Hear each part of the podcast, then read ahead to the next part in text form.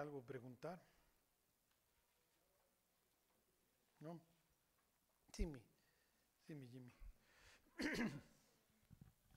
En Apocalipsis 9.4 dice, y se les mandó que no dañasen la hierba de la tierra, ni cosa verde alguna, ni ningún árbol, sino solamente los hombres que no tuvieran el sello de Dios en sus frentes. Esos son los 144 mil, Exactamente. porque nosotros ya no vamos a estar. No, no, acuérdense que hay muchísimos creyentes durante, durante este momento. A ver, váyanse a Efesios 1. ok. Ese, ese, ese capítulo que leíste es el 9, ¿va? Ujú. Ok, ¿se acuerdan que se abre el pozo? ¿Quién está guardado en el pozo? Ok, muy bien, Napoleón. ¿Y quién es más? Exactamente, los ángeles encarcelados, los que en otro tiempo, bla, bla, bla, ¿ok?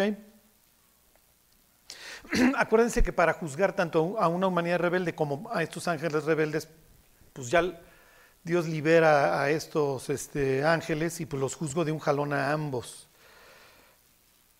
¿Ok? La instrucción es que no, no, no, no dañen la hierba, ¿ok? Y las langostas se dedican a, ¿a qué? Pues a dañar la hierba. Entonces, ¿qué está diciendo el autor? Que es, no son langostas, ¿ok? Las está representando como tales. ¿Por qué? Porque la langosta es la plaga que va arrasando con todo lo que se encuentra a su paso. ¿Ok? Estos personajes están mencionados también en el libro de Joel y en el libro de Joel te da la misma idea, que van arrasando todo lo que se encuentran a su paso. Es natural.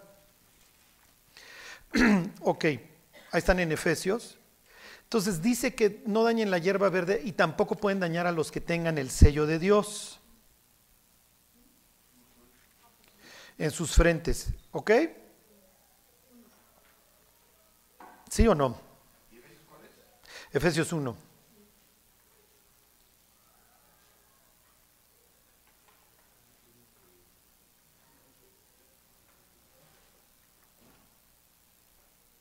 Ahí están. Efesios 1.13. ok. En él también vosotros, habiendo oído la palabra de verdad, el evangelio de vuestra salvación, está hablando a los gentiles, ustedes también, dice, habiendo escuchado la palabra de verdad, le hace el evangelio, las buenas noticias, dice, y habiendo creído en él, fuisteis sellados, ok, con el Espíritu Santo de la promesa. Entonces la pregunta obligada cuando llegas a Apocalipsis 9, si no va a dañar a los que tienen el sello y todos los creyentes son sellados, bueno, pues entonces a los cristianos no les va a pasar, ¿sí o no? No, ok. Se está refiriendo ahí concretamente a los 144 mil. ¿Por qué? Porque en el capítulo 7 te acabo de decir que voy a sellar a ciertas personas. Entonces tienen, acuérdense, el primer método de interpretación, cuan- cuando, ustedes no sepan de qué se trata, es el propio libro y si no es el resto de la Biblia. ¿Sí me explicó? Entonces antes Apocalipsis te acaba de decir que voy a sellar a 144 mil judíos, que son que el capítulo 14 te dice que son primicias. Porque cuando Cristo regrese va a haber un- una conversión nacional por parte de los israelitas. Antes tengo las primicias. No es de extrañar que es un múltiplo de 12 mil. Que son 12 tribus y de cada una tienes 12 mil. Pues son poquitos, son 144 mil. No sé cuántos judíos vivan hoy, 10 millones, etcétera. No sé. Entonces ahí tienen una representación, ok, tengo mis primicias. Acuérdense que los israelitas son descritos en la Biblia como un pueblo duro, entonces ni la tribulación me los va a aflojar. Algunos sí, y van a huir al desierto, eso lo dice Apocalipsis 12. Pero bueno, hoy sí hay un pueblo que pues, alucina a Cristo, pues ya sabemos quién es, ¿no? Este, algunos no lo alucinarán y dirán, bueno, era un mago, un falso profeta, o lo que ustedes quieran, un mentiroso nomás. Entonces, ¿sí se entiende? Entonces, los creyentes, oye, los creyentes van a sufrir, sí, ¿ok? ¿Se acuerdan que dañan cinco meses? O sea, tu picadura es como la de un escorpión y te daña cinco meses. Cinco meses es, lo, que- es una cifra que viene ahí mencionada, este, 150 días en el pasaje del diluvio. Entonces Dios está trayendo a colación esta historia del diluvio que se provoca precisamente por la transgresión de los ángeles. ¿Sí se entiende? ok. Pero acuérdense, durante la tribulación hay creyentes y creyentes y la gente se convierte a montones. A montones. Bueno. O mueren, o mueren y mueren a montones. Eso lo dice el capítulo 7 de Apocalipsis. Sí, Juan le, pregunta a una persona, oye, ¿quiénes son todos estos? Bueno, le preguntan y él dice, no sé, tú sabes. estos son los que han salido de la gran tribulación. Miren, ahorita cada vez escuchamos de más muertes. el, índice de mortalidad se disparó muchísimo, ¿ok? Este, ahora imagínense, durante la tribulación, o sea, Galloso, García López, pues, no, no, se van a dar abasto. Se van, se van a estar celebrando así ceremonias luctuosas diario, diario, diario. Ok, ya una humanidad totalmente desquiciada, enloquecida, que no, si no la agarras a cachetadas, no, no va a responder. Miren, los índices de ansiedad, depresión, este, autismo, Asperger, todas estas cosas, de 90 para acá se ha cuadruplicado, cuadruplicado el autismo. O sea, estamos viendo, como les diré, cada vez más este, la lesión en, la mente del, ser humano. Y olvídense lo que esto le está haciendo a nuestros jóvenes que hoy viven una depresión espantosa. ¿eh? si, van a, si van a hacer ayuno, intenten de este. Así, no, Charlie, dejo de tragar tres días. No, o sea, intenten de este. Y van a ver cómo el cerebro les exige. Entonces ya hay lo que llaman la generación pez dorado, porque el ser humano está teniendo la atención de un pez dorado. O sea, porque estás recibiendo estímulos todo el tiempo, entonces concentrarte en algo ya es muy difícil. Entonces, miren, la lectura de la Biblia no solamente les va a salvar el alma, les va a salvar el cerebro, porque los va a obligar a estar concentrados en algo. El déficit de atención, olvídense. Olvídense, eso está, está desquiciado. el síndrome metabólico, etcétera. Estaba escuchando que solamente en Estados Unidos, que ya ven que se la viven midiendo todo, solo el 7% de la población no tiene, no tiene este daño metabólico, síndrome metabólico. O sea, todos los demás van camino al cáncer, a la diabetes, al Alzheimer, a o sea, ya estamos viendo, lo que pasa es que no nos damos cuenta porque es gradual, sí me explico, es gradual, o sea, es poquito a poquito, poquito a poquito como el ser humano se ha ido volviendo loco. Y como vivimos en un mundo de locos y uno es como el pez que no sabe que vive dentro del agua. O sea, no sabe que es el agua, vive dentro de ella. Entonces vivimos dentro de la locura, pero ya no nos espanta. Pero resuciten a su, abuela y tráiganla a este mundo, y va a decir, es un mundo de locos, o sea, están desquiciados. Ve los programas que ves, ve estos videos cortos que te están destruyendo tu cerebro, ve el, dolor y la depresión en la que vives porque ves a otros en su mejor vida y tú no. Y no, el, Internet y el YouTube, todo esto democratizaron este, los concursos de belleza, la, pornografía, eh, el hedonismo, lo democratizaron. Ahora todo el mundo puede ser una estrella de la noche a la mañana. Bueno, ¿Ya se deprimieron? bueno, ¿alguien más quiere preguntar? Entonces, miren, tenemos una idea de que el pasado era malo. No es cierto, no es cierto, el pasado no era malo. La gente era mucho más feliz de lo que, de lo que es ahora.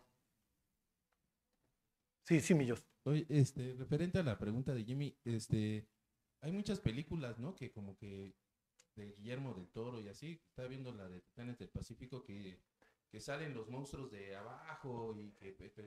O sea, ¿eso mm, avisa algo? Sí, claro. ¿Y él por qué lo sabe? ¿O, cómo es? O sea, ¿a qué está? Es muy interesante y sí estaría bien preguntarle, oye, ¿de dónde sacas? Porque tienes más información que nosotros.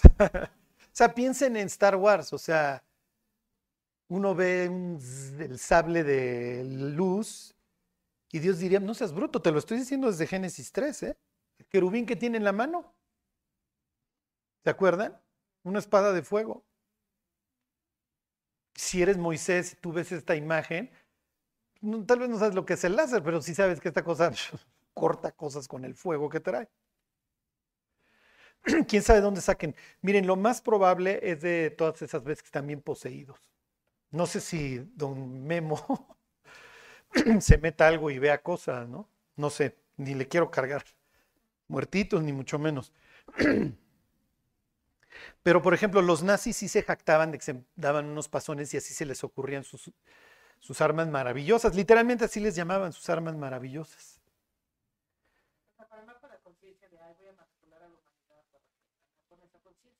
Sí, claro, no, no, no, claro, claro. Sí, no piensen Matt Groening, el de los Simpson. No, no, son verdaderos ingenieros sociales. Sí, miren, yo en el caso de Guillermo del Toro no lo sé, pero hay otros que sí salen a decirlo y que se jactan. O sea, así es, así es como manejamos al rebaño. Ujú. Bueno, el medio tiempo del Super Bowl ya, o sea, ya nada más le falta hacer sacrificios humanos, ya, a descararse, decir, bueno, muchachos, este, ya son unos cínicos cada día peores, o sea. Este, pero sí, todo el tiempo estamos, piensen ya todos estos de Marvel, ya siempre se abre el cielo, o Superman sale del, también del inframundo, con su serpiente aquí, que uno dice, ah, es su ese, no, no, tiene ojito y todo. Bueno, Hay traducciones ahí en la Biblia que en, Génesis 6, en vez de decir este, estos eran los grandes, la, la palabra es Gibor, la traducen como estos eran los héroes de antaño. Entonces vayan ustedes a saber cómo fue ese mundo antidiluviano, pero va a volver a ser la tribulación. Entonces todo te preparo, te preparo, te preparo para que vuelvas a creer en lo sobrenatural. Miren, lo más triste es que hoy, los que no creen en lo sobrenatural y traen el rollo así este, de la ciencia y eso, son los cristianos. Eso es lo peor. Pero el incrédulo ya con sus pasones, todo lo que ve y eso. Alguien me contaba que, que esto de ir pasando así las aplicaciones se le ocurrió en un pasón a Steve Jobs. No sé si alguien leyó su biografía, pero creo que ahí lo menciona. Entonces digo, no sé, no, pero alguien me lo, me lo contó un día. Entonces, los, ¿se acuerdan? Los antiguos ibas al oráculo y el oráculo estaba, era una chava pasadísima. Piensa en México, el sacerdote pasado de, de algún hongo. Digo, hasta la fecha, puedes ir a Oaxaca, te metes un hongazo y haces la paz con tu pasado.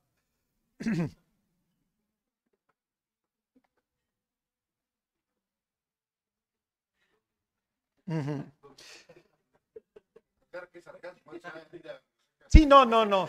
Jimmy ya estaba pensando, oye, si me voy hoy, igual y si encuentro al, al chamán mañana. Sí, sí, sí. Entonces, miren, el mundo cree más en, en esto que nosotros. Eso es lo peor, que nosotros somos cristianos incrédulos, somos materialistas, estamos ilustrados. Cuando, cuando vino la ilustración, los pastores no sabían qué hacer. ¿Qué menciono de la evolución? Cuando está la NASA, ¿qué digo? O sea, la Biblia me presenta otro mundo. ¿Qué, qué, qué hago? ¿Lo, ¿Lo mezclo? ¿Lo incorporo? Entonces empezaron a tomar decisiones que no, no nos hicieron ningún favor. Porque quitar la cosmovisión bíblica nos, nos, nos aleja del texto y entonces no lo sabemos interpretar para nuestra vida. Bueno. Entonces, este, que no les digan, que no les cuenten todo lo que ustedes vean en la tele, etcétera, tómenlo todo con un grano de sal, todo. Puede haber cosas verdaderas, puede haber cosas falsas, pero tienen que estar abiertos a todo y tienen que estar cerrados a todo. ¿Sí, me- sí me explico? O sea, a estas alturas del partido yo ya creo todo y no creo nada. Bueno, sí, Silvia. En Génesis 3:22 dice, y dijo Jehová, he aquí Sí. Sí, claro, claro, claro. Este. Acuérdense que Dios cuando va tomando sus decisiones junta al consejo. Y entonces se reúne el consejo y, dice Dios, estos cuates ya son como nosotros. En el sentido de que ya conocen el bien y el mal. Dios no quería que Adán conociera la maldad. Pero dice, ya la conocen. Entonces, a ver, no alargue su mano y coma del árbol de la vida y vamos a alargarlo y le damos la oportunidad de regresar. Y ahí empieza el exilio, ¿se acuerdan este, este tema del exilio? Bueno. Entonces, miren, está bien, luego la gente dice, no, es que es la Trinidad, no, o sea, los son omniscientes, o sea, entonces acuérdense todos estos, cómo se repite y se repite esta idea del consejo. Donde lo van a tener más claro es Apocalipsis 4, y cuando van a matar a, a Cap, ¿sí? En el caso de Job también, está reunido el consejo, está Dios en el centro, la sentencia, el orden del día, todo. Bueno, ¿ya? ¿Nadie más? Sí, sí, Mayolo. Varias preguntas, este, pero una que me inquietó mucho fue el, eh, estudio que estás dando, de hecho, eh, los lunes, sobre que si preguntabas si la Biblia tenía, este, era perfecto, no, este, ¿cuáles eran las palabras que la pregunta que le hacías que si tenía Errores. errores? Sí. Y obviamente, bueno, este, la Biblia tiene errores. La pregunta es, sabemos que fue escrita por hombres y por, eh, ins- inspirada por Dios, pero obviamente pues eran hombres los que escribían, ¿no? Y esos errores tenemos que tomarlos como seres humanos que, que eran y que, no sé, por la información que tenían o manejaban, pues obviamente cometían ese tipo de errores. No tanto en el mensaje o, eh, de Dios, ¿no? El mensaje de Dios es bien claro. Entonces, sino ese tipo de datos es en la parte a la que te referías como imperfecciones, como errores, ¿no? Sí, claro, miren, ¿se acuerdan los errores que ahí mencionó en el estudio? La edad de uno de los reyes y luego cuando se confunde Jeremías entre Joacim y Sedequías, ¿se acuerdan? El de, la edad es el más claro, ¿no? Porque además en la Septuaginta lo corrigen, o sea, no lo corrigieron. Eso yo se los comentaba para que vean el sentido de delegación por parte de Dios. A ver, cuate, te estoy dejando mi, estoy dejando mi palabra, entonces escríbele bien. Y eran muy cuidadosos los, ¿se acuerdan? Se llama el textico, el, el el texto masorético por, por masora, era la técnica. Los escribas tenían, eran muy, muy cuidadosos en el número de letras, palabras en cada párrafo. O sea, la idea es que fuera una fotocopia. Entonces, y yo les ponía este ejemplo porque tenemos un cristianismo muy romántico. Entonces, cuando llega Pepito Cristiano a la universidad, me lo destrozan a la primera de cambios y sale de la universidad ateo o, o nihilista o lo que ustedes quieran, o deísta. ¿Sí me explicó? Porque no tiene idea el pobre. Entonces, tu Biblia tiene errores. ¿Cómo crees? La Biblia es la palabra de Dios y carente de errores. Y se los enseñan y lo dejan. Entonces, no, no, a ver, relax. Todo esto tiene una explicación. Sí. También de, de ese estudio habla- les preguntaba sobre el reino de Dios, que si ya, que, qué onda, ¿no? Y bueno, había varias interpretaciones de que ya estaba en nosotros. ujú. Eh, salud. La parte, eh, la pregunta aquí es, obviamente está en cada uno de nosotros, tú lo decías, pero también este, forma parte, falta- no sé si la interpretación que yo tengo es, falta la segunda parte, que es cuando venga Cristo, Claro. ¿no? No sé si este estudio lo, lo vas a ampliar. Este, Sí, lo que pasa es que miren, es el ya, pero todavía no. ¿Sí me explicó? Ya llegó el reino de Dios, pero todavía no. Entonces hoy vivimos en esa contradicción porque ya Cristo llegó, ya pagó por las faltas del ser humano, ya en ese sentido ya triunfó.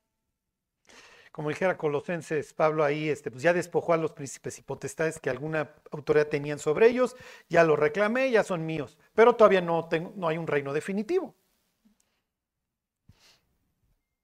Todavía seguimos en esta lucha. Bueno. ok, pues váyanse este, a, a Génesis 45. Ya, ya, ya no les digo más de la ropa, ya lo vimos en su momento en Génesis 35. ¿Se acuerdan que cuando viene esta conversión por parte de Jacob,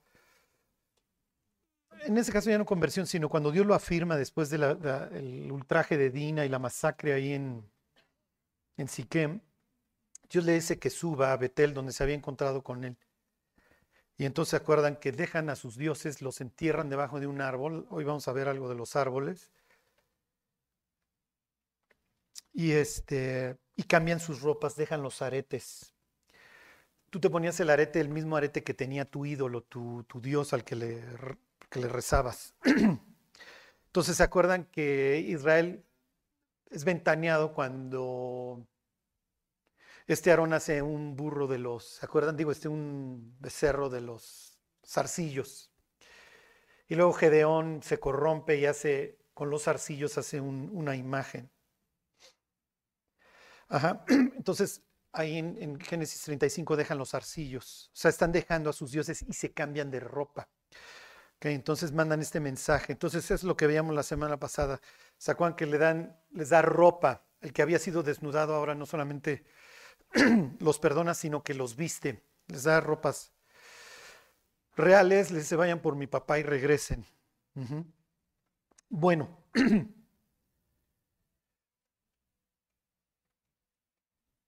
Les voy a leer 45, 24 en, en adelante.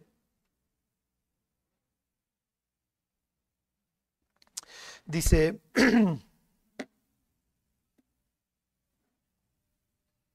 y despidió a sus hermanos y ellos se fueron y él les dijo, no riñáis por el camino. Y subieron, que esto es muy importante este, este verbo, ¿ok? Acuérdense, desciendes a Egipto, subes de Egipto a la tierra de Dios. Dice, llegaron a la tierra de Canaán a Jacob su padre y le dieron las nuevas diciendo, José vive aún y él es señor en toda la tierra de Egipto y el corazón de y el corazón de Jacob se afligió porque no les creían. Díganme un personaje en la Biblia que tuvo un sueño. Ese estaba muy fácil, ¿no? A ver, díganme otro. Daniel, muy bien, ya veremos las similitudes. Díganme otro. Sí, bueno, tuvo una visión, está bien, te la damos por buena, mi Jimmy. Ahí a, a penitas de panzazo, pero te la damos por buena. Díganme otro. Nabucco, muy bien.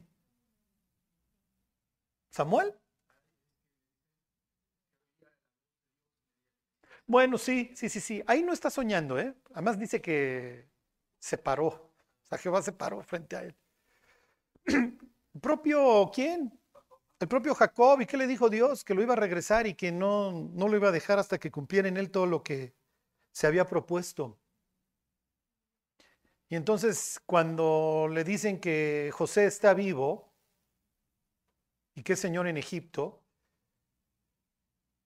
pues, oye, pues tu hijo te contó sus sueños, ¿no? Y te dijo que al final él gobernaba. O sea, sí crees tus sueños, pero no los de él. O sea, Dios sí sirve para ti, pero no para tu hijo. La palabra crisis viene de krinein, que quiere decir decisión. Decidir. Las crisis nos llevan a tomar decisiones y desgraciadamente no las no muchas decisiones las postergamos hasta que no tenemos este hasta que no tenemos una crisis. Por eso se relacionan ambas palabras. Hasta que no nos truena la bomba, hasta que no hay una enfermedad, perdemos la chamba, estamos en la cárcel, lo que ustedes quieran. Desgraciadamente así es, no, no decidimos. ¿Se acuerdan? Jacob es la viva imagen del cuate que cree que siempre la va a estar librando hasta que la deja de librar. Ahí tienen a Sansón, en ese sentido son, son similares. Y en ese sentido pues, nos parecemos todos, ¿no? Esta idea de que puedo ir librándola y puedo salirme con la mía y puedo ir engañando. Y cuando nos cachan, hijo, cuando nos cachan es horrible. Pero a veces Dios permite que nos cachen porque es necesaria la crisis. ¿Para qué? Para que finalmente resolvamos, tomemos la decisión. Si veamos tan grave la otra opción, la crisis a la que nos metimos, que decidamos seguir a Dios. Y finalmente Jacob ha tenido muchas crisis en su vida. ¿Se acuerdan? Siempre la libré, siempre la libré. Bueno, mi hermano me quiere matar, pero pues me voy con mi, con mi tío. Me voy con el tío Labán. ¿Se que llega ahí, este, está el pozo y empieza a dar instrucciones? Y soy Jacob, yo siempre la libro, hasta que la dejó de librar. Y cuando regresa, Sacuán no es el mismo, fue, fue un cuate muy maltratado y cuando regresa le dicen, ahí viene tu hermano y 400 hombres con él. Ok, y entonces un momento de crisis, porque sabe en su interior que su hermano lo va a matar, bueno, es lo que él cree.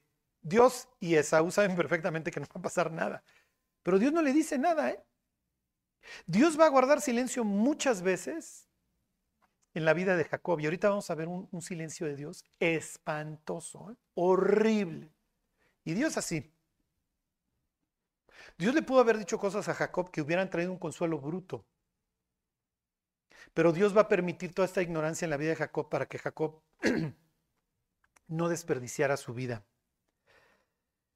Bueno, total, se reencuentra con su hermano y bueno, estuvo bien y no me mató y al contrario, se colgó de mi cuello, cual papá en el caso del pródigo, etcétera. Y, y nos perdonamos y olvidamos y cada quien se fue a su tierra. Bueno, las cosas no están tan mal y luego le dicen, oye, ultrajaron a tu, a tu hija. Y entonces piensen en la paternidad en la que estuvo pensando Jacob, su paternidad, su, su rol como padre. Y luego sus hijos hacen una masacre. Y entonces Dios le dice, ven, no será tu nombre llamado Israel. Le repite la- este, Jacob, vas a llamarte Israel. Se lo repite, lo está confirmando. Le dice, a pesar de las crisis, no te preocupes. Tú decides seguirme. Ahora va a tener la crisis en donde pierde a su hijo. Y ese lo va a acompañar durante muchísimos años. Y ahora que regresan los hermanos y le dicen, José es el Señor en Egipto, no, no, no puede ser. Bueno, pues tú tuviste un sueño y te reventaste 20 años allá y Dios te regresó, ¿no? En tu exilio, Dios te regresó de tu exilio. Pues sí, ¿no lo puede hacer Dios en otras personas? ¿No te acuerdas de los sueños de tu hijo? Sí, pero yo no creo. Para que ustedes vean cómo la ausencia de fe nos destroza, nos destroza. ¿Y cuál es el, cómo les diré, cuál es la otra cara de la moneda la fe? El miedo y el control. Tengo que controlarlo todo porque tengo miedo.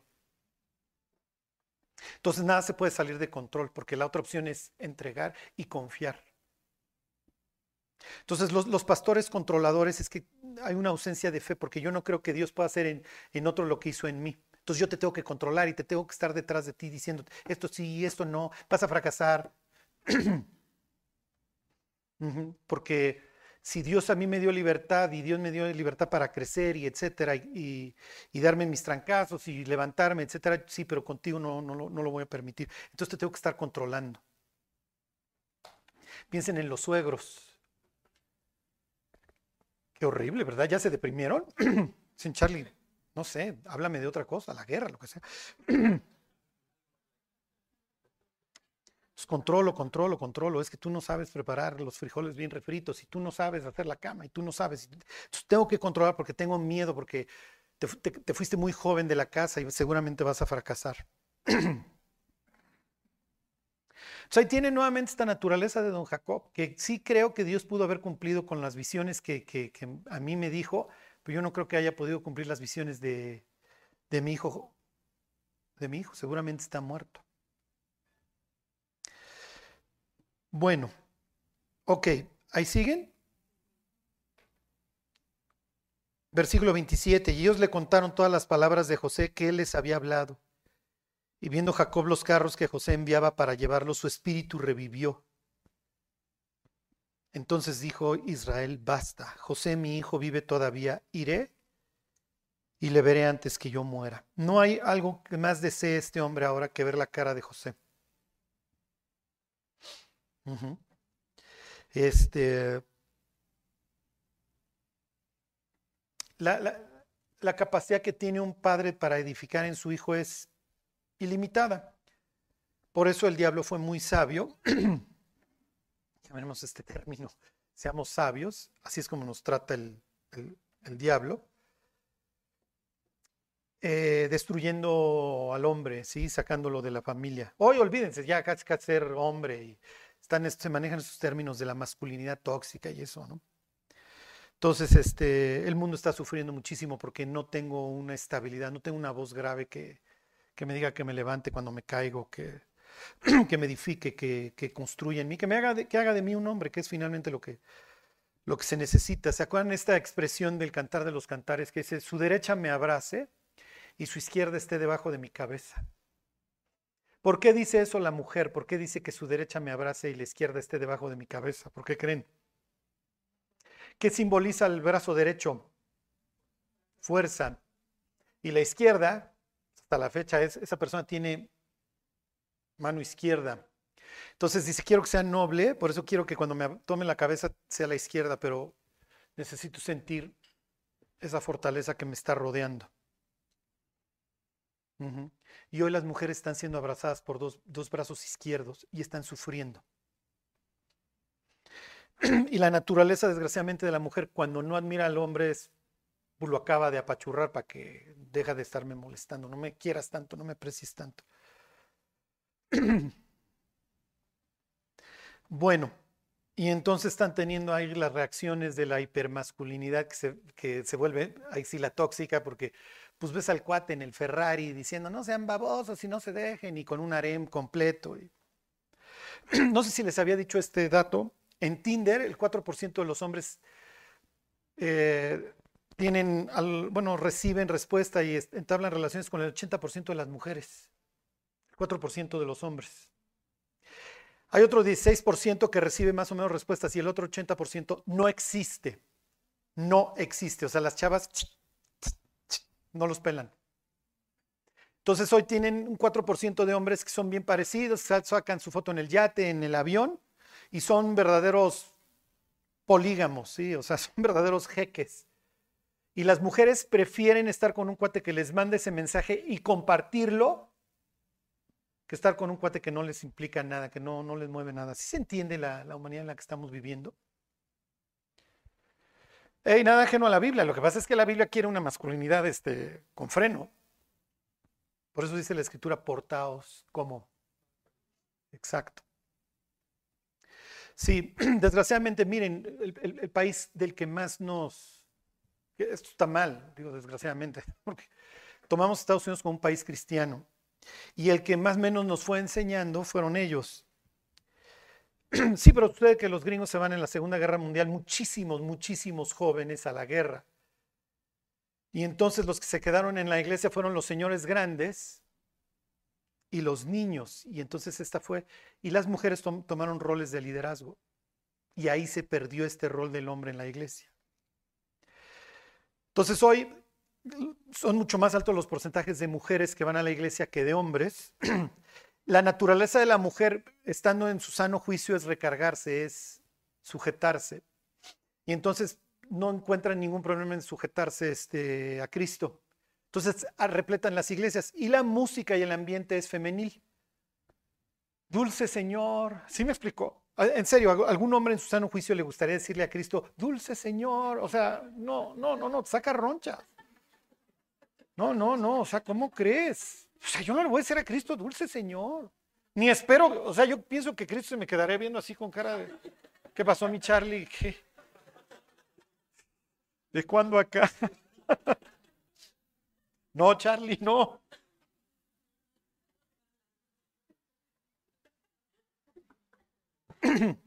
Sí, sí, sí, y así son todas las canciones, y cierras los ojos y lloras, y alzas los brazos. Miren, no está mal si les gusta llorar con el mariachi redimido y lo que ustedes quieran, pero, o sea, pero no era la idea, y entonces el cristianismo también sufrió. Luego vino la revolución sexual y los hippies, y nació el, cristianismo emergente de greña larga y Cristo con greña larga. Eso no, no existía. Y la guitarra y, el rock, porque pues me adecuo al mundo. ¿Sí me explicó? Y entonces nosotros aprendimos de allá. Entonces una iglesia sana es donde tienes hombres y mujeres. Ajá. ¿Por qué? Porque finalmente a las mujeres les gustan los hombres. Sea, eso no, ha cambiado. Entonces, este, un hombre que es varonil y es cristiano le manda un buen mensaje porque eh, sé que eh, a regañadientes y lo que tú quieras, pero te vas a contener, mi cuate, y, y ahí vas a andar bien. Eh, vas a tener esta fidelidad. y lo más importante, te vas a quedar para criar a la siguiente generación. Porque la siguiente generación está tu voz. Miren, esto que estamos viviendo es ajeno para Jacob. Jacob no sabría de esto. Porque Jacob diría, oigan, yo soy un patriarca, yo, yo nací en un clan. O sea, y aquí tú vas entrenando a la siguiente generación y un día te vuelves el anciano y en los ancianos está la ciencia y en la larga edad la inteligencia. Entonces transmites toda tu sabiduría que se refleja en tus canas a la siguiente generación. Y desde chico enseñas al joven. Y le enseñas, piensa en la literatura, la sabiduría, que sea trabajadora, que no sea flojo, que no parezca bisagra en la puerta, eh, que no sea borracho, que no entregue su, su fuerza a las mujeres, al vino, etcétera, sino tiene que ser el, ver- el verdadero líder. Entonces, digo, a lo que los quiero llevar es piensen cuando Jacob le cuentan todo lo que sucedió, oye, con la novedad de que te engañamos y la ropa ensangrentada, pues nosotros le echamos la sangre y lo vendimos y lo secuestramos. Y este cuate a gritos nos pedía que, o sea, Jacob diciendo, a ver, cuates, o sea, son asesinos. Son fornicarios. A ver, está Judá, este, son, secuestrados, están, están locos. O sea, la Biblia habla de un- de un pueblo loco. Es lo que dice Dios, pueblo loco e ignorante. Sí, pero de repente sale un mega cuate que se llama José, que va pasando examen tras examen, tras examen, tras examen. Y ves la historia del cuate y ya viene el examen, ahora lo quieren seducir en Egipto, es natural. Ahorita vemos, hablamos de Egipto. Y luego en Egipto lo traicionan. Y eventualmente vendrán más traiciones. Bueno, entonces basta. Y entonces Jacob ya no se cueste ahora sí al primer hervor. Jacob ya aprendió. Bueno. 46.1. Esto es, este es un, esto es un gran momento. ¿eh? Es muy importante que ustedes tengan eh, fechas, fechas que ustedes consideren importantes en su vida espiritual. ok, que no les voy a decir que anden sembrando árboles y si lo quieren hacer, pues bueno, qué bueno. O que edifiquen altares. Pero sí necesitan esos, los griegos les llaman los milestones, este, necesitan esos sitios en donde ustedes mediten. La capacidad para meditar nos está siendo arrebatada por, por los aparatos, ¿sí? Es muy importante, y yo sé que duele, miren, lo que les voy a decir es peor, en serio, es peor que ayunar, ¿eh? Lo hice, ¿qué día lo estaba yo haciendo? ¿El sábado? No, el viernes. El viernes me metí a una tina y, sí, y luego pongo el audiolibro o algo y dije, no, lo voy a intentar sin. Fue horrible, tengo que confesarlo. Pero estaba leyendo la vida de un cuate que de plano agarró sus triques y se fue un mes a Alaska. Te va contando sus peripecias y lo horrible que es estar sin señal. Pero mientras te va contando su experiencia, te, te- va dando datos. Aunque ustedes no lo crean, el cerebro no está aburrirse, si no, se expande. Necesita divagar. Como tenemos la adicción, luego, luego quiere saber, ya voy a ver mensaje, lo que sea. No, no. Entonces mediten, piensen. ¿Qué dice el Salmo 104? Dulce será mi meditación. En el Salmo 104 es muy increíble, a ver si un día lo vemos. Bueno, aquí viene un momento importante, otro, otro momento de crisis y de decisión. 46.1 dice, salió Israel con todo lo que tenía y vino a Berseba y ofreció sacrificios al Dios de su padre, Isaac. Nuevamente tienen esta idea de la paternidad. Es el Dios que mi papá me enseñó a conocer. Esto es increíble. ¿Alguno de ustedes, Pablo no puede alzar el brazo, yo lo conozco a Pablo. ¿Alguno de ustedes, su papá le enseñó a conocer a Dios? Sálganse, por favor. No, quédense. Bueno, con Pablo tres personas. Los otros, pues ahí nos fuimos rifando, ¿eh? Y como Dios nos dio a entender.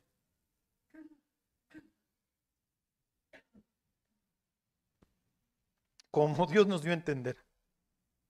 Pero qué increíble que puedas decir, mi papá, ¿cómo le saqué canas al pobre feliz? ¿Cómo lo hice sufrir? Pero al fin conocí al Dios que siempre me quiso presentar. Y ahora yo tengo que caminar el camino. ¿Se acuerdan de la anécdota que les contaba yo de ese cuate que se baja en un tour en, Alaska y entonces se encuentran las huellas de los osos y entonces dentro de las huellotas hay huellitas? Y entonces le dice les dice el guía, ¿quieren ver a los grizzlies? Sí, sí, pues vamos. Entonces nada más es cuestión de seguir el camino. Los osos han caminado este, este mismo sendero durante siglos. Y entonces el osesno va, va- va pisando las pisadas del oso. Y entonces dice el cuate que se detuvo ahí a pensar y dijo, este, este sitio es así como sagrado. Este cuate tiene cuatro hijos hombres. Y entonces pensó en su propia vida y qué camino le estaba trazando a, a sus hijos. Entonces, miren, Dios no es mamá. Les voy a decir algo muy horrible, ¿eh? pero es la verdad. Para efectos de salud mental es preferible que muera la mamá a que muera el papá cuando los hijos son chicos. El papá les manda el mensaje de estabilidad, de todo va a estar bien, de provisión y protección. Las personas que son huérfanos de padre sufren menos que aquellas a quienes su padre los abandonó por divorcio o que simplemente se fue. Porque bueno, pues las circunstancias, lo que ustedes quieran, me quitó a mi papá, pero mi papá nunca me hubiera dejado si no era por la vía del cloroformo puro, si no, no me dejaba. Entonces, miren, lo que les quiero hacer énfasis, porque Jacob no va a este lugar a hablar del Dios de su padre de gratis. Ahorita vamos a ver qué pasó en Berseba. ¿Por qué va aquí? ¿Y por qué invoca ahí el nombre de Dios y construye este... Digo, ¿y por qué ofrece sacrificio ahí? Entonces, miren, el mensaje, los que son papás, no, no, no, no, no rehúsen el privilegio. ¿sí? Y miren, tentaciones va a haber chorrocientas mil para, para salir por patas, ¿sí? Pero ¿se acuerdan? El papá le contesta al hijo esta pregunta, ¿tengo lo que se necesita? Y a la mujer, ¿vale la pena luchar por mí? Hijo, los que tenemos hijas, si las sufres, qué horror, ¿no? Luego conozco cuates que tienen tres, cuatro hijas y dices, ¿cómo conservas tu salud mental, cuate? ¿Sí?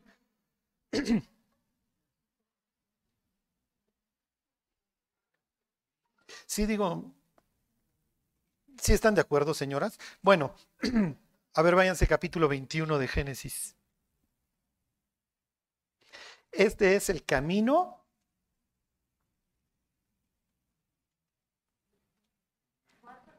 Veintiuno, este es el camino de los osos.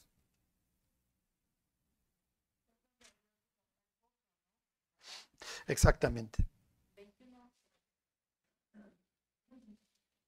Ahí van a reconvenir a causa de los pozos y etcétera. Se los leo desde el 29. Y dijo Abimelech a Abraham, Abimelech es un título,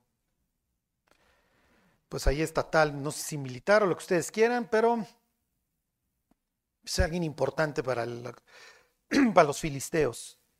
Y le dice a Abraham, ¿qué significan estas siete corderas que has puesto aparte? Y él respondió que estas siete corderas tomarás de mi mano para que me sirva de testimonio que yo cabe este pozo, porque están peleando por el pozo. Entonces, ya, a ver, ustedes para allá, yo para acá. Porque Abraham lo ven fuerte, porque es un, hombre de Dios, ¿se acuerdan? y entonces su sitio es importante y entonces está estableciendo una especie de frontera, Abraham. Entonces le dice, mira, para que quede claro, te doy siete, siete en hebreo es Sheba.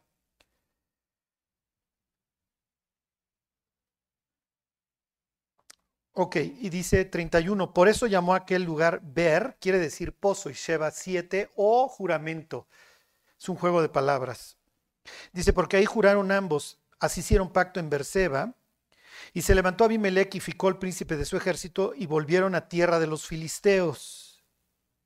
Y plantó Abraham un árbol tamarisco en Berseba, e invocó ahí el nombre de Jehová, Dios eterno. Ok, la Biblia tiene muchos símbolos, díganme alguno. El mar, caos, lo incontrolable, el abismo, ¿qué otro? El desierto, ahí vive Lilith, ahí están los espectros, ¿ok? ¿Manden? Los montes, exactamente, los árboles. La lluvia, provisión, etcétera, ¿ok? Los números, claro, el 7, el 2, el, el 6, el 3. Ok, los árboles es de los símbolos más importantes en la Biblia. Se repiten y se repiten y se repiten. No me voy a detener, ¿ok? No me detengo mucho. Nuestra historia empieza con los árboles, Génesis 11, el tercer día, Génesis 1.11. Génesis 2, y plantó Jehová todo árbol delicioso a la vista. ¿Se acuerdan? Todo árbol les va a servir para comer. O sea, se los dice desde el capítulo 1. Nuestros problemas empiezan cuando. Exacto, cuando comemos del, árbol que no debíamos. ¿Ok? Y serán llamados árboles de justicia, plantío del Señor para gloria suya, los creyentes que, que se dedican a restaurar las ciudades arruinadas y, y a, re- a reconstruir son llamados por parte de Dios árboles. ¿Por qué? Porque un árbol es fuerte, un árbol da fruto. ¿Ok? Y además, nuestro mundo es muy ajeno al de él, porque no vivimos en el desierto. Pero para ellos un árbol es fruto, es sombra, es fertilidad, es... es no, las, las- las casas no se construyen de, de madera a menos de que seas millonario. Díganme una casa construida de madera. ¿Mm? La de Salomón. Entonces, ¿qué mensaje está mandando? Y luego dice Cristo, Salomón y con toda su gloria se vistió como los lirios. ¿Dónde vivía? ¿Ok? Díganme otra casa de madera. Bueno, el arca, muy bien. ¿Qué otra? La de Dios, exactamente, el templo puro cedro, ¿se acuerdan? Ok, ¿cómo es la persona que, medita en la ley de Dios? Junto a corrientes de agua, este, ¿cómo es un rey muy poderoso? ¿Se acuerdan? Díganme una persona a quien Dios compara con un árbol. Nabucodonosor. Génesis 22, el árbol de la vida está a uno y otro lado de la riviera, del, río, y, da frutos. Este es un super árbol, los 12 meses, y cada mes da un fruto distinto. Y si comes, quedas perfectamente sano de cualquier cosa. Es para la salud de las naciones. O sea, nuestra historia empieza con árboles y acaba con árboles. en griego las dos palabras para árbol son zulon y dendron. Dendron es la palabra normal y zulon es palo o madero. Y Dios le promete a la iglesia de Éfeso que el que venciere comerá del madero de la vida. ¿Sí se entiende? No pone árbol. ¿sí? Entonces, el madero es lo que te produce la vida. Este árbol que se cortó y se formó en una cruz y ahí matan al Mesías, pero de ahí brota la vida. Dice Cristo, si en el árbol verde hacen estas cosas que no harán en el seco. Entonces, porque hay fertilidad, está el Mesías en la tierra. La cuestión está verde, trajo su rocío el Mesías. Si en esto me están matando, imagínense en el árbol seco. Ese ya le van a pedir a los montes que les caigan encima. Entonces, cuando aquí en la historia te dice que, puso un tamarisco, los tamariscos son para que no se hagan dunas o para evitar, o sea, son como arbustotes. Sea, en el desierto son muy útiles si quieres tener sombra y no quieres estarte muriendo en cada tormenta de arena. Entonces, ya entienden. Entonces, invoco el nombre de Dios, siembro uno de estos árboles, porque cada vez que yo venga aquí a invocar el nombre de Dios, no sí se entiende que me estén dando la arena en la cara y quiero estar a su sombra, porque aquí me voy a detener a orar. Díganme otra persona que Dios se encuentra debajo de un árbol. ¿Eh? Ah, claro, sí, muy bien. Yo sorprendiendo a propios y extraños, por supuesto que sí, con su calabacera, muy bien. Díganme otro. Natanael, te vi debajo de la higuera. Porque cuando venga el Mesías, cada quien va a estar debajo de su higuera y debajo de su vid y debajo de su árbol. Entonces, ¿dónde se encuentran a Ana? ¿Dónde está a Saúl? Debajo de un árbol. Los árboles son importantes en ese mundo. ¿Ok? Claro. En lugar de zarza crecerá ciprés y en lugar de arbusto crecerá rayán. Entonces son comparaciones. Mira, quitamos esto y, y va a haber unos arbolones. Ok, entonces, ¿qué está haciendo Abraham cuando planta un árbol? ¿O qué hizo? Bueno, ¿qué va a hacer más adelante Jacob cuando debajo de la encina entierran todos los ídolos? Que es un sitio importante. Aquí hay un árbol. Entonces, ¿nos sirve de qué? De monumento. ¿Cuál fue el problema y luego cuál es el reclamo de Dios? Oigan, ustedes adoran a sus dioses debajo de todo árbol frondoso porque ya empiezan a confundir la creación con el creador. Si se entiende de lo que se queja Pablo en capítulo 1 de Romanos. Entonces empiezan a adorar al árbol y no al que lo hizo. Entonces, realmente cuando ustedes vean esto, no, es que sean paganos, no es que estén apropiando costumbres paganas. Simple y sencillamente están haciendo monumentos porque este sitio es importante. Aquí Dios ya me considera el mundo como un príncipe, tengo un buen testimonio, ya no hago los osos tipo Egipto, que ya no me cachan en mis mentiras, qué pena. Entonces aquí voy a invocar el nombre de Dios. ok, a ver, váyanse, capítulo 26. Entonces ahí anduvo el abuelo, invocando el nombre de Dios. Ahorita si nos da tiempo regresamos, no sé si nos va a dar tiempo aquí. Ok, está en Gerar. Ahorita vamos a ver qué hacía en Gerar si nos da tiempo. Me apuro. y se va de ahí. Siempre hay broncas ahí con los filisteos, con los occidentales. Eso sí se va. 26, 23, este es el papá. Este es don Isaac. 26, 23. Y de ahí subió a Berseba. ¿Se acuérdense? Ber, Berot es, es femenino, ¿ok? Ellos, para ellos, pozo es femenino. Berot pozos, ¿ok? Entonces llega aquí a Berseba, al pozo del juramento o el pozo de los siete, porque pues ahí le dio su papá siete corderas al otro para que ya no la anduviera armando de jamón. bueno, que llega a Berseba y se le apareció Jehová aquella noche. Y le dijo, yo soy el Dios de Abraham tu padre, no temas porque yo estoy contigo y te bendeciré y multiplicaré tu descendencia. Por amor de Abraham mi siervo, y edificó ahí un altar e invocó el nombre de Jehová y plantó ahí su tienda y abrieron ahí los siervos de Isaac un pozo. A Isaac no le trae buenos recuerdos. Cuando, cuando lo sacrifican, él vivía en Berseba. Se van al monte y luego la Biblia dice ahí capítulo 22 que volvieron a habitar en Berseba. Ahí anduvo rondando Agar y ahí se encuentra con el ángel de Jehová en Berseba. O sea, Berseba es un sitio cargado espiritualmente. No, no es que sea santa, pero sí ellos le dan esta importancia, ¿ok? Y entonces acuérdense, para ellos los dioses son locales. Entonces el Dios de Berseba es Jehová, es mi Dios. Ok, entonces el papá puso ahí el tamarisco. Vayan ustedes a saber si sigue ahí el tamarisco este y ahí es donde pone el altar. Lo más probable es que sí.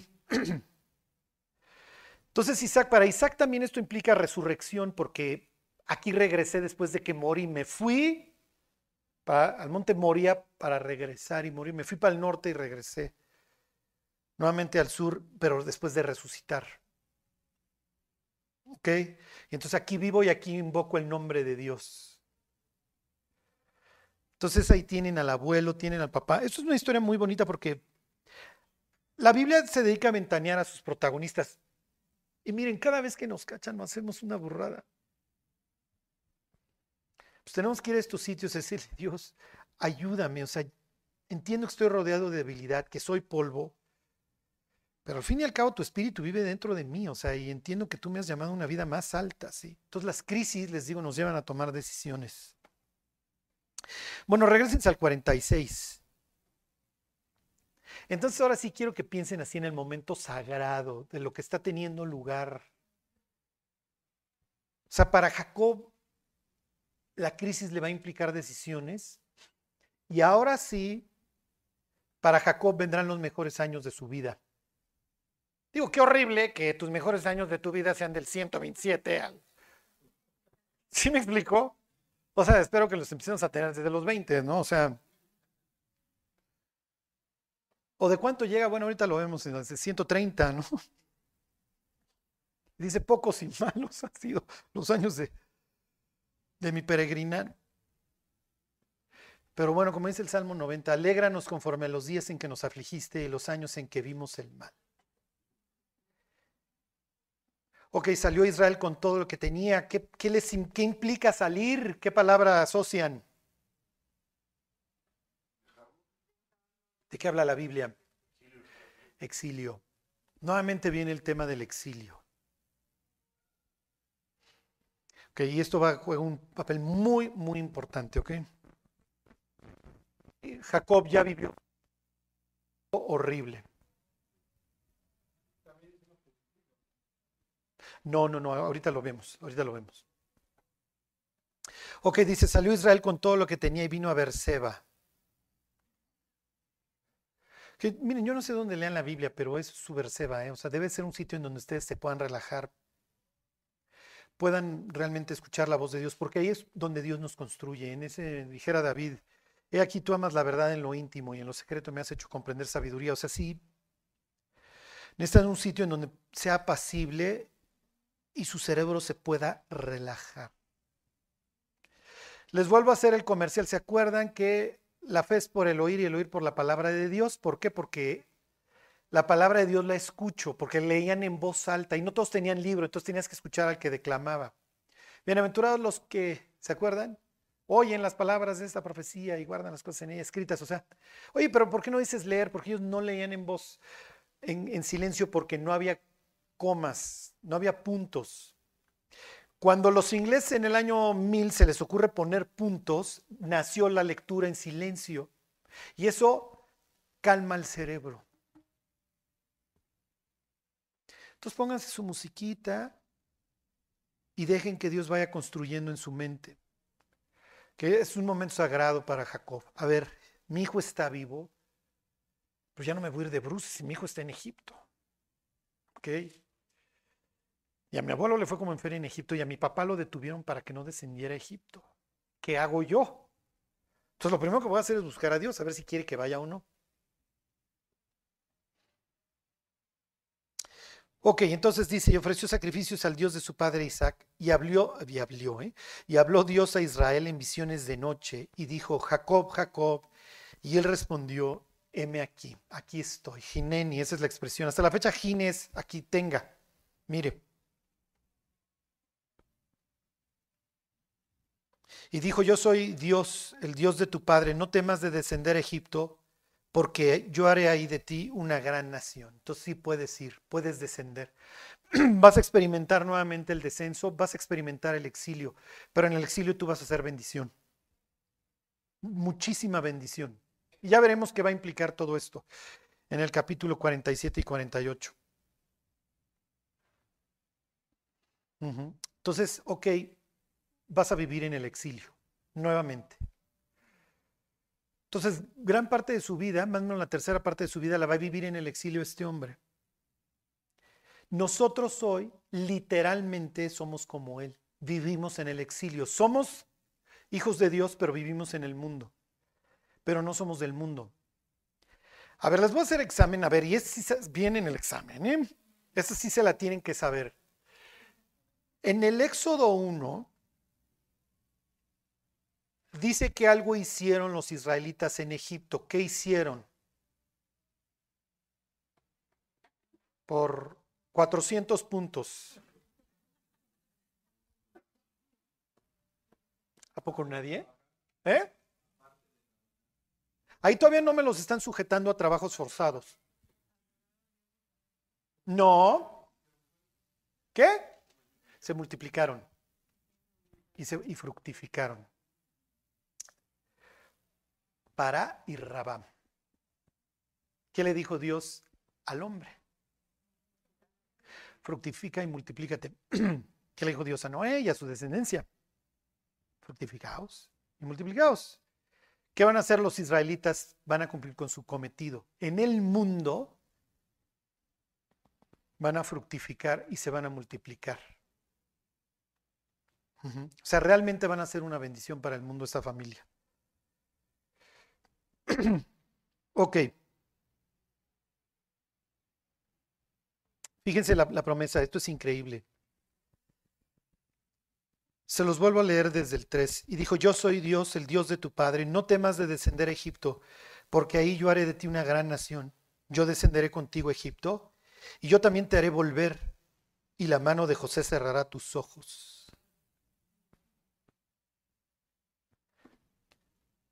¿Vuelve Jacob a la tierra prometida? Como se lo dijo Dios. Entonces, ¿sí vale que regrese nomás la Calaca González o...? ¿Se acuerdan? Gran jugador de los Pumas, ¿eh?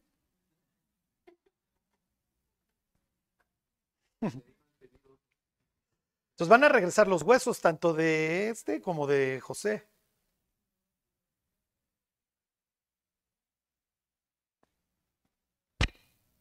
Esto es muy interesante. O sea, estas palabras que le está diciendo Dios son muy interesantes. Y la ambigüedad es obviamente intencional por parte de Dios. Porque en sentido literal no regresa. Y alguien dirá, sí, pero van a regresar sus huesos. Sí, pero los huesos finalmente se van a hacer polvo, es lo que le dijo Dios a Adán. Si, cuate, te apartas de la vida, Vas a regresar a, te vuelves cancha de tenis. Entonces, eso eres, eres polvo.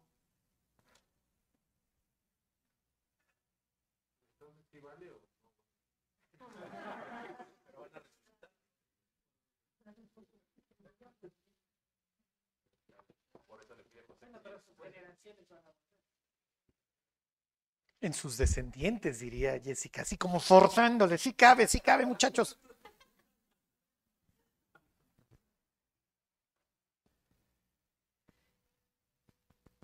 Sí. Piensen en, en las palabras de Pablo. Si Cristo no resucitó de los muertos, ¿vana es entonces nuestra predicación? ¿Vana es también vuestra fe? Si los que durmieron en Cristo perecieron, somos los más dignos de conmiseración de todos los hombres. ¿Qué le está diciendo realmente Dios?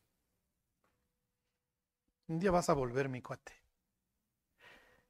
Y Jacob lleva esperando siglos para que se cumpla. Esto, todavía no se cumple. Y lo mismo, y ya veremos todas las similitudes, Cristo reinará desde ahí y ahí tendrá su nación. Ahí, ten- ahí estarán los israelitas. Y como dice Isaías, va a haber altar también en Siria y también va a haber en Egipto y todas las familias de la tierra vendrán a adorar a Dios y ahí no es que una va a ser mayor que la otra, va a tener preeminencia. Pero todos estos hombres que nos inspiran recibirán su heredad y regresarán a su tierra y tendrán una vida eterna, ahora sí perfecta. Entonces le está hablando de la eternidad, le está hablando de la resurrección realmente. Porque sí, o sea, sí van a regresar los huesos, pero... Ok, ¿qué simboliza Egipto? El mundo, y el mundo nos encanta, el mundo es increíble. Miren, se los voy a dejar ahí nada más hasta ahí, váyanse a, a Génesis 13 y aquí empezamos la próxima semana. La música, la moda, la arquitectura, lo, que ustedes quieran. Ahora el fin de semana nos tocó a algunos ver los carrazos, los motores, el glamour. Todo esto nos encanta. Las ciudades, las riquezas, quieren emular lo que Dios hace, porque Dios vive en una ciudad. Dios vive en Sión, en la ciudad celestial. Dios tiene ahí su gran ciudad. Pero Dios no quería que hiciéramos ciudades, era el intento de, de hacer el paraíso sin Él. Las ciudades hermosas son muy imponentes. Encuentras de todo, sí, los supermercados están llenos. Ves orden, pero todo es sin ti, pero tú no vengas, tú no vengas, Babel. Por eso tiene esta expresión en Apocalipsis de que las ciudades de las naciones cayeron, ya todo tu proyecto humano se desmorona. Entonces piensen en un israelita que se está muriendo de hambre y llega y va a ver las pirámides, no sé si ya estaban para entonces, pero pues imagínense las esfinges, los obeliscos, todo lo que asociamos con Egipto. Fíjense, 13.10, ahí están. Está hablando del sobrino de Abraham, pero lo que quiero que vean es la comparación que hace el autor. Dice, y alzó Lot sus ojos y vio toda la llanura del Jordán, que toda ella era de riego, como el huerto de Dios. Que entonces están comparando esta, la llanura del Jordán, a donde este cuate se quiere ir, con el Edén. Y luego comparan al Edén con qué? Como la tierra de Egipto. ¿Por qué? Porque Egipto es un sitio de recursos, ellos tienen el Nilo y realmente pues, la civilización se desarrolla en las ribieras del Nilo, no, no en los desiertos, es natural. Entonces Egipto es un sitio que deslumbra al pueblo de Dios y donde el pueblo de Dios se quiere sentir a gusto. Y entonces José va a traer una abundancia y una bendición a Egipto brutal, pero este mismo pueblo lo va a traicionar y lo va a intentar exterminar. Bienvenidos al mundo. El mundo no nos quiere, el mundo se puede beneficiar del cristianismo, pero no lo quiere. La amistad con el mundo es enemistad contra Dios. Sí, y el mundo tarde o temprano saca las garras. Y los queremos mucho y qué bueno que llegaron muchachos y pongan los de mayorales de mis de mis ganados y son lo máximo y Jacob es un tipazazo y José, bueno, olvídense y Judá otro. Pero mientras me sirvas, mientras me funciones. Entonces, miren, los cristianos nos quejamos mucho de que nos va, de que sufrimos, pero en el mundo nos iba peor. El mundo es horrible. Y dijera Jesús, vosotros no sois del mundo, antes yo os elegí a vosotros. Ajá. Pero vivimos en él. No te pido que los quites del mundo, sino que los guardes del mal. Y nuestro peregrinar es difícil porque vivimos en un mundo que necesita a Dios, pero que está dispuesto a luchar por el sistema anti Dios. Entonces ves a la persona sufrir, pero al mismo tiempo defender el sistema.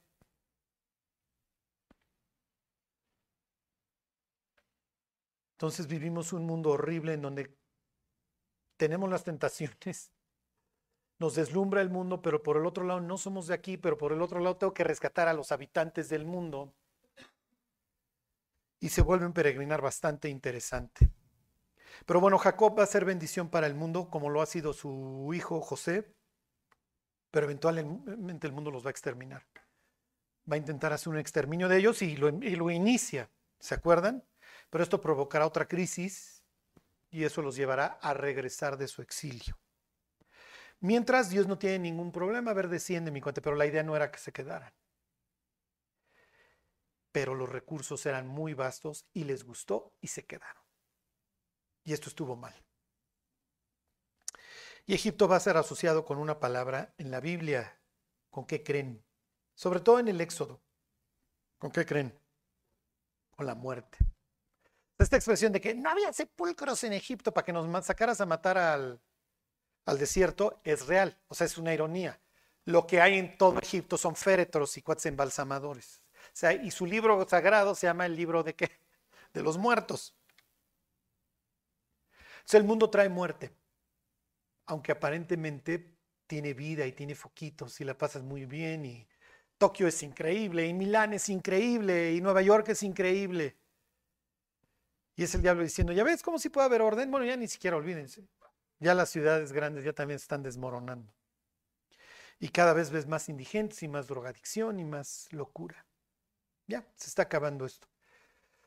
Bueno, vivimos en el exilio, sí es cierto, y está horrible el mundo.